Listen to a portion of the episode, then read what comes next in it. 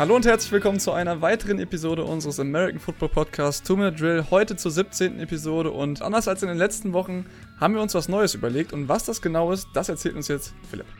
Jo, einen wunderschönen guten Tag auch erstmal von meiner Seite aus. Ja, wir haben uns eine neue Kategorie, kann man quasi sagen, oder Rubrik für unseren Podcast überlegt.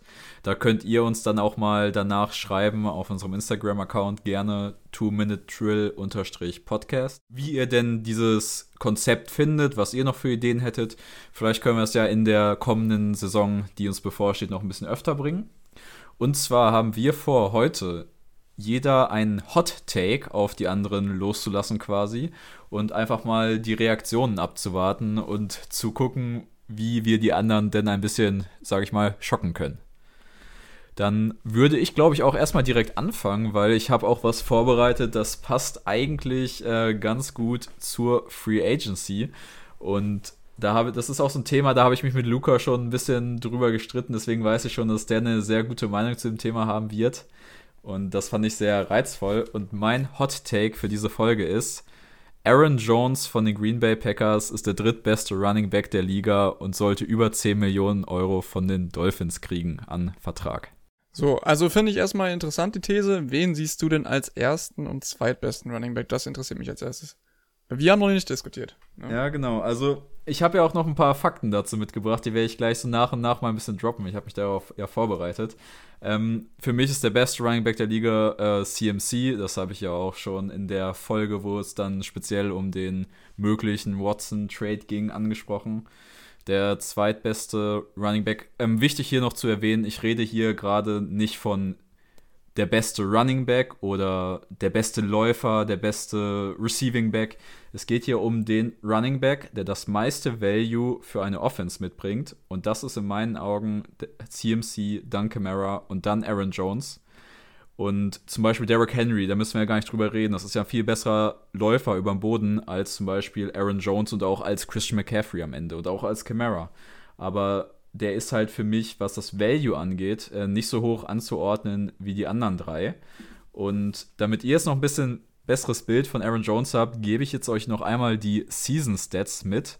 Und zwar ist er dieses Jahr für 1104 Yards gelaufen mit 9 Touchdowns. Ist dabei bei 5,5 Yards per Attempt rausgekommen. Das ist eine ganze Ecke mehr als zum Beispiel Delvin Cook, den man da ganz oben auch noch nennen könnte.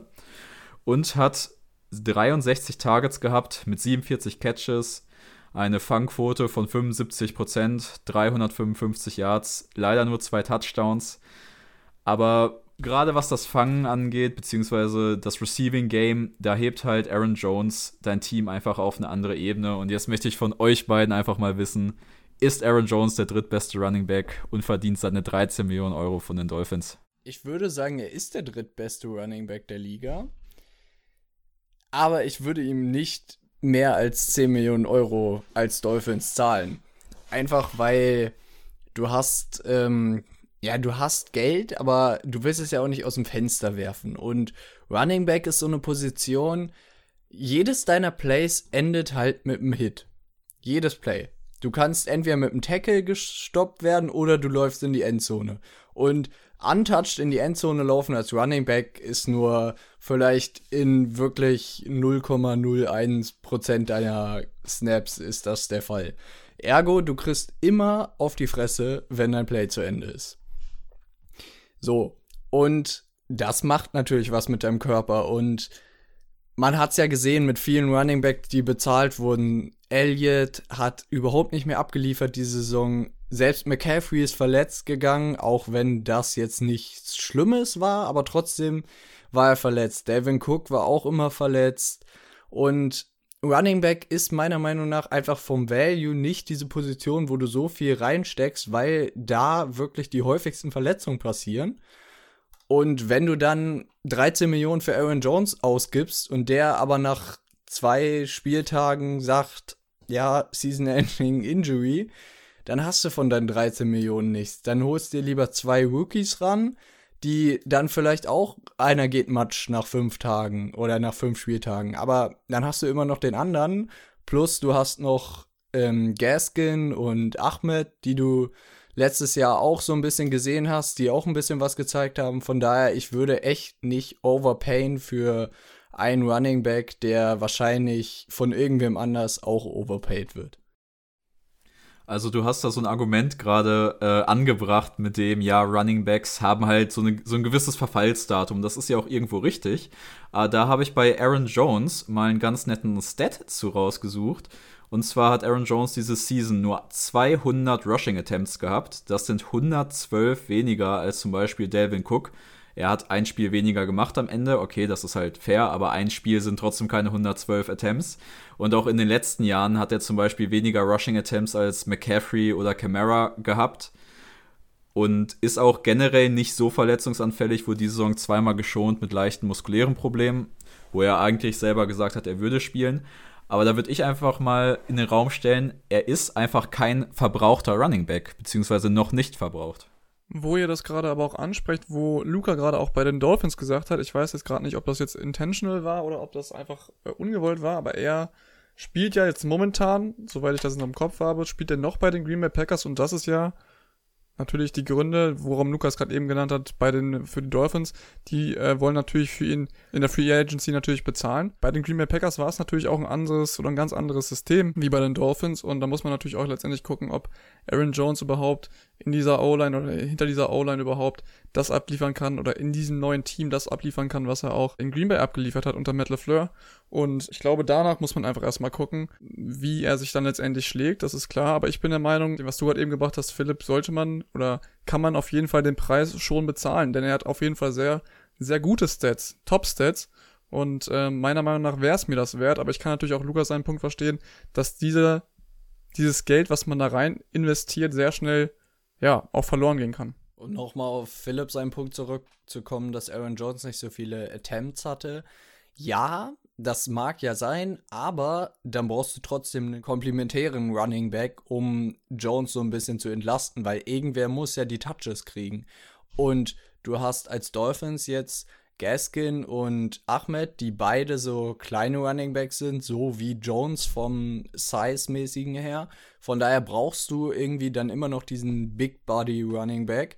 Und wenn du den dann auch noch mal bezahlen und oder draften musst, dann hast du wieder zweimal irgendwelche Assets in die Running Back Position gesteckt, nur weil halt Jones dir nicht das Follow-Paket gibt. Deswegen, ja, ich weiß nicht, ich würde ihn für, sag ich mal, 8 Millionen, 9 Millionen würde ich ihn nehmen. Für 12, 13 würde ich lieber irgendwie versuchen, irgendwas anderes zu bekommen. Ja, ich muss mich auch noch mal ganz kurz entschuldigen. Ich habe die ganze Zeit von Euro geredet. Diese Verträge sind natürlich in Dollar, werde ich natürlich viele Leute getriggert haben.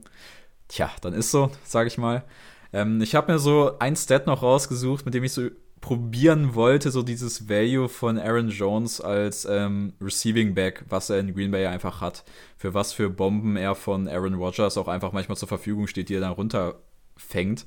Ähm, das sind die Yards per Route Running und ähm, da ist es tatsächlich so, dass alle Running Backs, die, über die wir jetzt schon so ein bisschen geredet haben, Aaron Jones, Delvin Cook, Alvin Kamara und auch Christian McCaffrey. Christian McCaffrey hat natürlich unter diesen wirklich den höchsten Wert bei Yards per Routes Running. Route Running.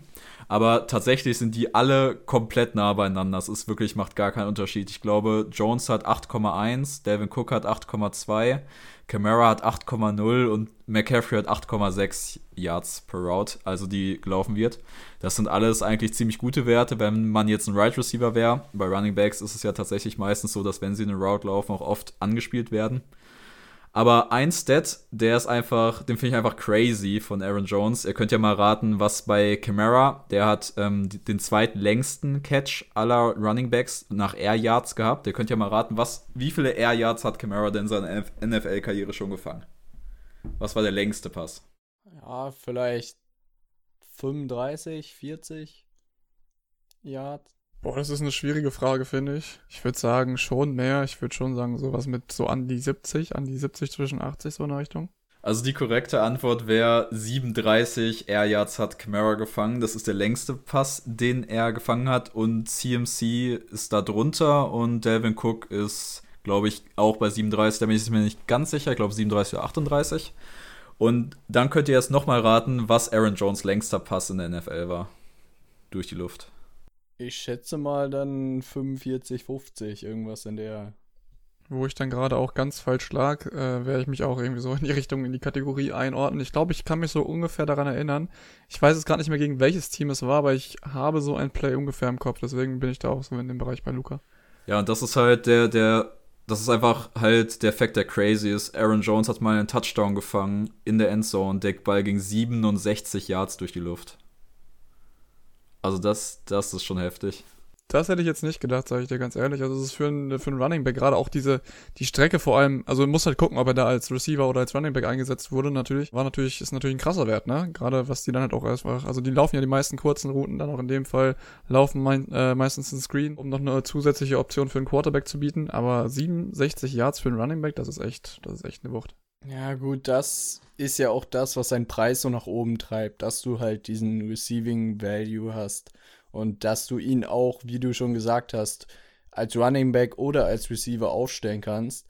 Deswegen, meiner Meinung nach, ist es schon gerechtfertigt, dass er viel Geld verlangt, aber ich, wie schon gesagt, würde ihn nicht overpayen wollen. Ja, das ist halt auch immer die Frage, wie man sowas, das ist natürlich jetzt auch ein äh, Freak-Stat gewesen, ist halt die Frage, wie Miami das umsetzen kann mit äh, Tour an der Center. Aber ich fand es einfach heftig. Ich glaube. Er kann gar keine 67 Air Yards schmeißen. das kann natürlich auch sein. Das, ist, so das funktioniert wahrscheinlich sowieso noch bei Rogers, Mahomes und Konsorten. Ähm, aber das ist in der 2018er Saison passiert, für jeden, der das nochmal nachverfolgen möchte. Ich kann aber nicht sagen, in welchem Spiel. Ich habe einfach nur dieses Deadline gesehen. Fand ich sehr verrückt. Und ja, ich glaube, das haben wir jetzt breit getreten, das Thema. Wir sind uns, glaube ich, alle einig, er ist ein sehr guter Running Back. Luca möchte nicht, dass die Dolphins so viel Geld für ihn ausgeben. Ich finde, er hat es verdient, einfach weil er einer der Besten ist. Aber was sind denn eure Takes so? Ja, mein Hot Take ist, bleibt in der NFC nur eine Division weiter. Nämlich das Washington Football Team ist meiner Meinung nach, wenn Tyler Heineke nächstes Jahr das Starting Quarterback bleibt, ein Playoff-Team für nächstes Jahr. Da, ohne wenn und aber, sage ich dir ganz ehrlich, nach dem, was ich gesehen habe von Taylor Heineke und wie er auch die Offense geführt hat gegen die Tampa Bay Buccaneers, die ja durchaus eine wirklich sehr stark oder eine der stärksten, auch gerade in den Playoffs gezeigten äh, Defenses ist, gewesen ist, äh, muss ich dir ganz ehrlich sagen, sehe ich das auf jeden Fall auch als einen Playoff-Contender definitiv an. Auch gerade, wenn man jetzt sich anguckt, wie die NFC East äh, in dieser Season gespielt hat. Bin ich ganz ehrlich, ähm, da sehe ich auf jeden Fall auch die Washington oder das Washington Football Team in den Playoffs. Das sehe ich durchaus als einen guten Take. Also, wir sind uns ja alle einig, was man von Heineke in den Playoffs gesehen hat gegen die Buccaneers. Das war halt einfach ein ziemlich geiles Spiel. Das hat einfach Spaß gemacht. Da hat man aber auch als Underdog gespielt.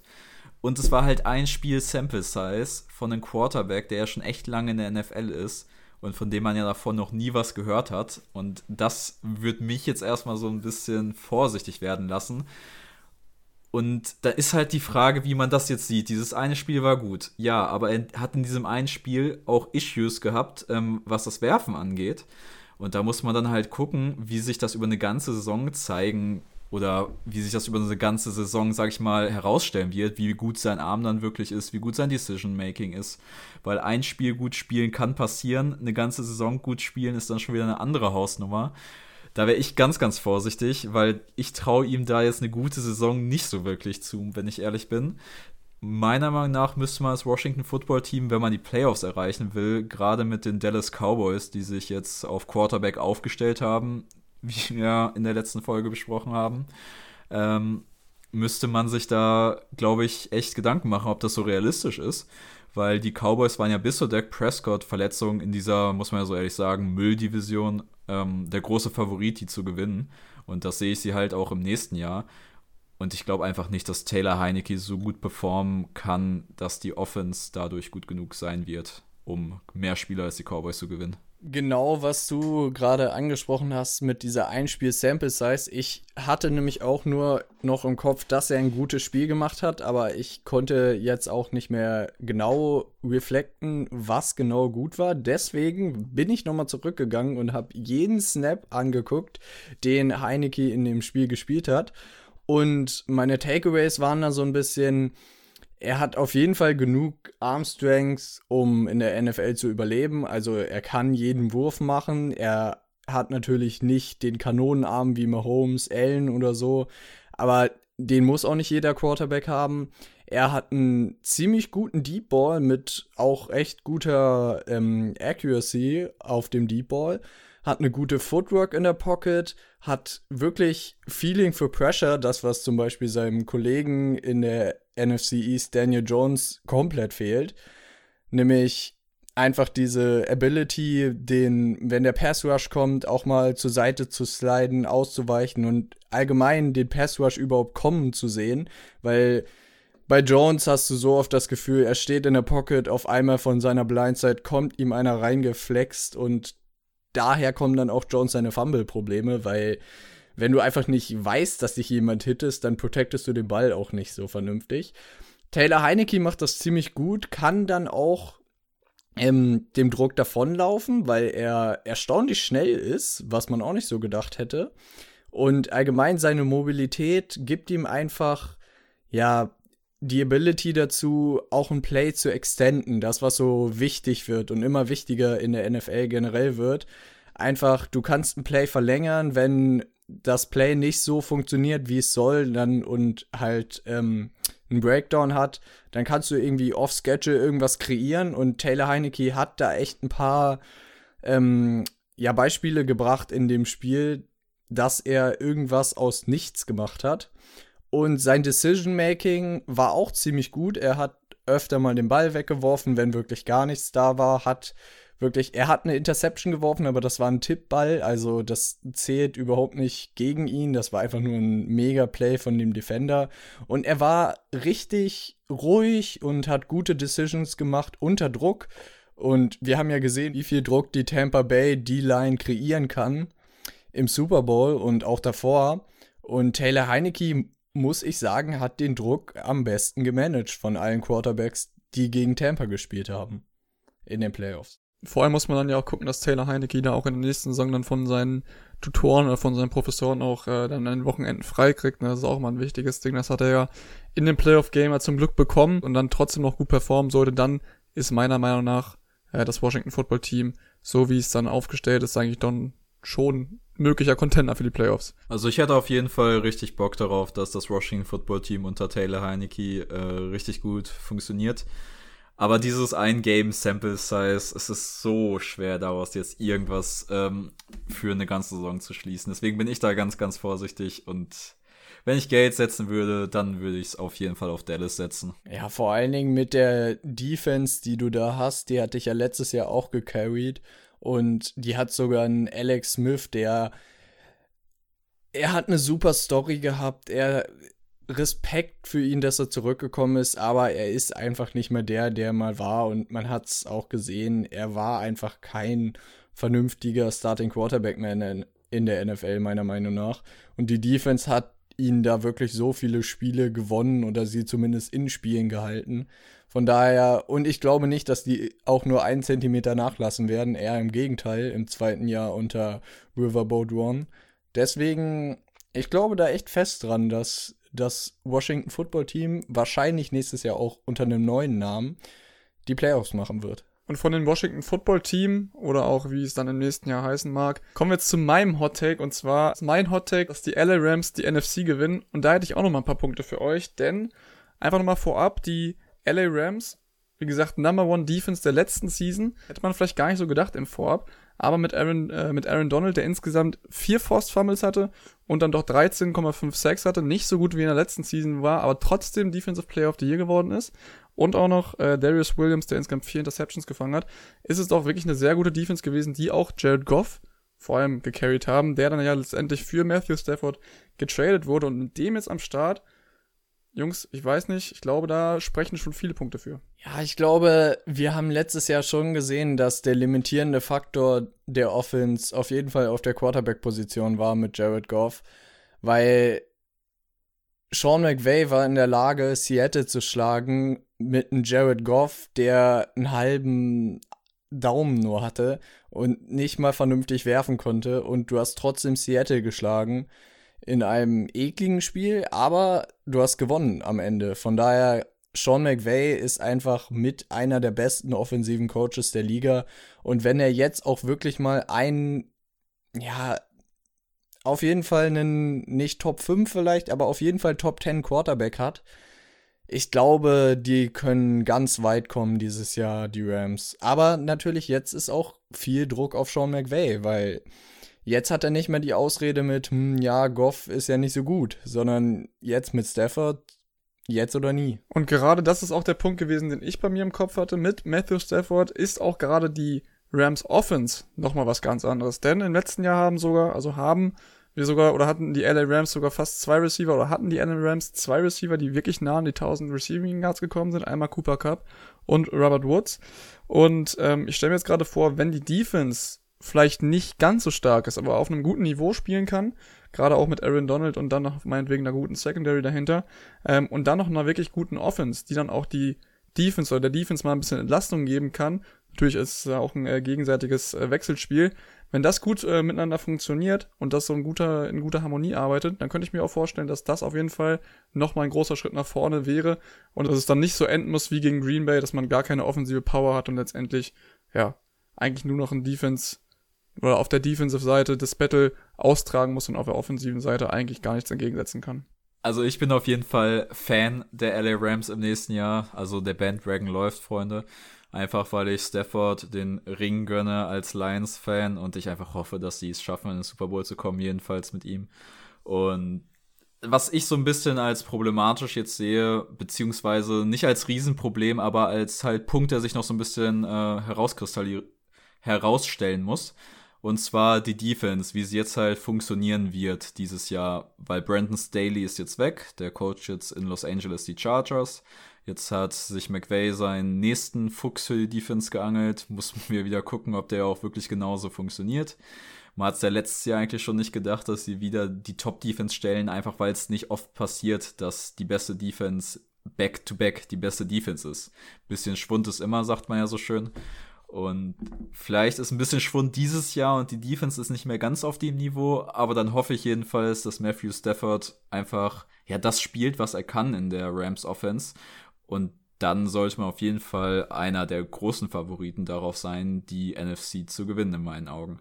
Vor allem sind sie für mich das stärkste Team in der kommenden Saison in ihrer eigenen Division. Und die ist ja auch schon mal nicht so leicht zu gewinnen. Das ist auch der Punkt, wo ich sage, wenn es dieses Jahr nicht funktioniert, wann dann? Weil genau auch dieser Kader meiner Meinung nach, wenn er jetzt so noch zusammenbleibt, auch gerade, auch noch mit Jalen Ramsey, der mir jetzt gerade auch einfällt, auf der, auf der auf der Cornerback-Position, auch mit Cam Akers, wenn der sich noch ein bisschen entwickelt. Ich glaube, dann könnte das auch im Zusammenspiel mit Daryl Henderson auch noch ein ganz gutes Running Back-Duo werden. Ich bin mir nicht ganz sicher, ob sie dich da, ob sie sich da vielleicht auch mal verstärken, aber in der letzten Season war es auf jeden Fall ein gutes Duo. Hat mir auch in Fantasy immer sehr gut gefallen.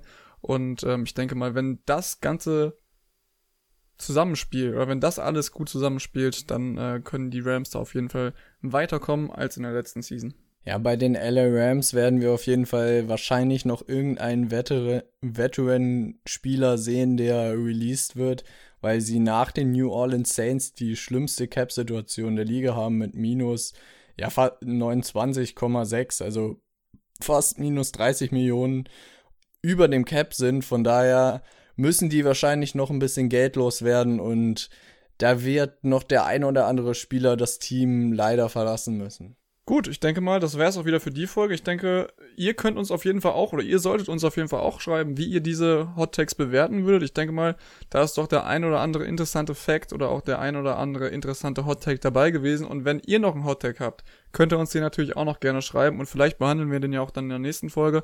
Ich finde, das ist eigentlich eine sehr gute Idee und von daher, Jungs, gerne auch nochmal unter 2-Minute-Drill-Podcast bei uns melden.